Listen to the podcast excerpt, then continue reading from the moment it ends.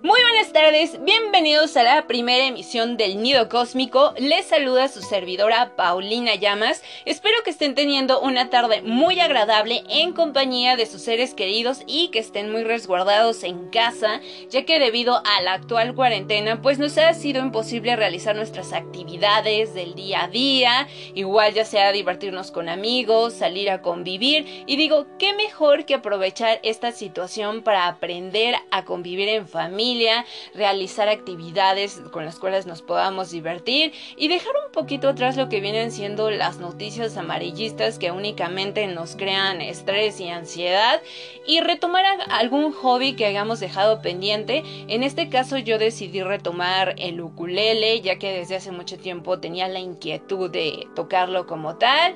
Al principio sí que fue un poquito complicado, pero ya conforme he avanzado he estado agarrando ritmo. Y bueno, el fin de este programa tratará de buscar y analizar temas sensibles, así como de interés, comenzando con programas de animación de los cuales estaremos hablando a lo largo del día a través de podcast.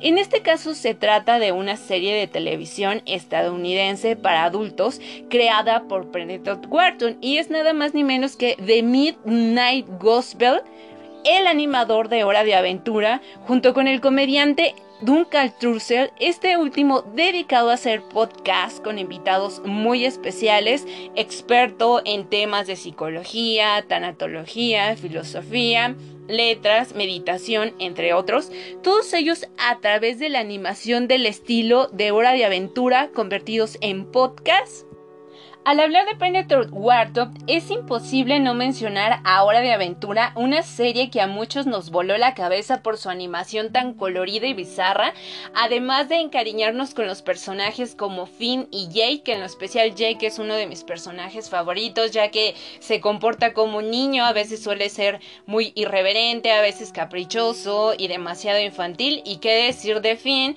que es bastante tierno, incluso a veces soñador. Esta serie como tal fue la primera producción animada para Netflix donde nos encontramos con el Spycaster Clancy, que posee un simulador de multiuniversos, el cual viaja por varios planetas que se encuentran en caos. Conforme va avanzando la historia, vemos a través de la animación diversas simbologías en donde se relatan temáticas difíciles de abordar y al mismo tiempo aquellas que deben ser del agrado y del antojo de todos. Sin embargo, por el tipo de complejidad que tienen, es difícil de entenderlas y llevarlas a un nivel de comprensión que para cualquier persona de un ámbito y sociedad distintas se puedan entender.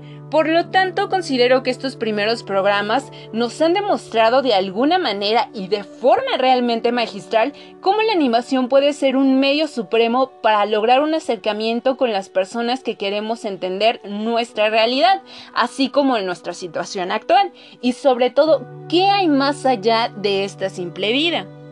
En esta serie Printed Warthog nos muestra una animación con todas las características de Hora de Aventura, presentándonos un show bizarro, colorido, con una morfología extraña en sus personajes y diferente, como se los mencioné anteriormente.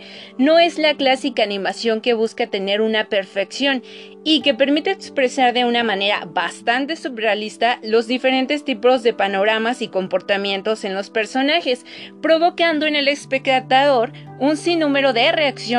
Y no tan solo esto, sino además buscar un acercamiento de una sensación, yo lo diría, fuera de la realidad y del foco que tenemos, aprendiendo a separar la animación y la narración que se dan dentro de esta, que son los podcasts del programa de Clancy, y así pues digamos poderlas analizar por separado y a la vez encontrar el punto donde ambas puedan converger.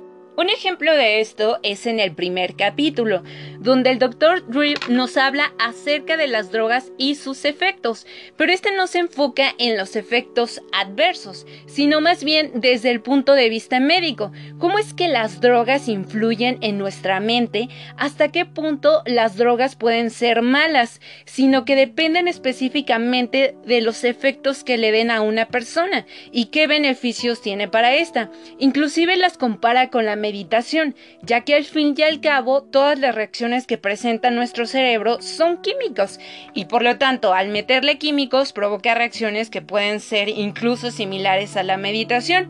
Por eso él las compara de esta manera. Así que al ver la animación nos encontramos con los zombies, cuya representación nos muestra cómo es que las drogas nos dominan, las cuales no nos permiten racionalizarlas, provocándonos ciertos tipos de comportamiento inadecuados por la estimulación provocando que nuestro mundo esté al borde de una epidemia zombie. Pero aquí lo importante es aprender a racionalizarlo y cómo es que las personas dentro del podcast hablan acerca de las experiencias que han tenido con las drogas. Y no necesariamente quiere decir que sean experiencias malas, incluso pueden ser experiencias productivas, pero claro, dependiendo de la situación, del momento y la persona. Y de esta forma nos explica perfectamente a través tanto de analogías y metáforas cómo son las drogas y qué efectos tienen. Inclusive hablan del combo de la muerte, que es conjuntar cierto tipo de drogas, que es lo que pues les pasa a muchas personas. También hablan acerca de la marihuana, una de las drogas más consumidas por todos. Cómo es que estas pueden tener reacciones buenas para algunos, tales como la meditación, y malas para otros, por lo cual esto no es para todos. Y es donde tenemos que poner, digamos, un punto de inflexión, ya que debemos entender que las drogas no son el enemigo, sino las personas. De qué manera y con qué responsabilidad pueden consumirse este tipo de sustancias. Y creo que es importante recalcar ¿Por qué en sociedades más avanzadas y de primer mundo, donde las drogas son legales, vemos precisamente que provocan un consumo responsable? En cambio, en países de bajo desarrollo como Latinoamérica, en especial México, la droga destruye hogares, y tanto familias también, porque las personas no están preparadas para consumir este tipo de sustancias. Así que recuerden que las drogas no son malas, sino el mal consumo y que las personas consuman cuando no tienen la mentalidad ni la responsabilidad. Un ejemplo de esto lo vemos también con el alcohol y más en esta cuarentena. Parece que la gente se esquicia y no vive sin él. El problema es cómo la gente no sabe controlar sus instintos, provocando con mayor facilidad tanto problemas, accidentes, crisis económicas en todas las familias y en las personas de nuestro México. Incluso en un principio las drogas eran meramente usadas por chamanes para ritos espirituales, ya que solo ellos sabían cómo manejarlas. Así que esto yo creo que es cuestión de conciencia, saber qué estás haciendo con tu vida y buscar realmente cuál es tu lugar en el mundo. Así que con esta pequeña introducción concluimos nuestro análisis del primer episodio de The Midnight Gospel, así como nuestro primer podcast del Nido Cósmico.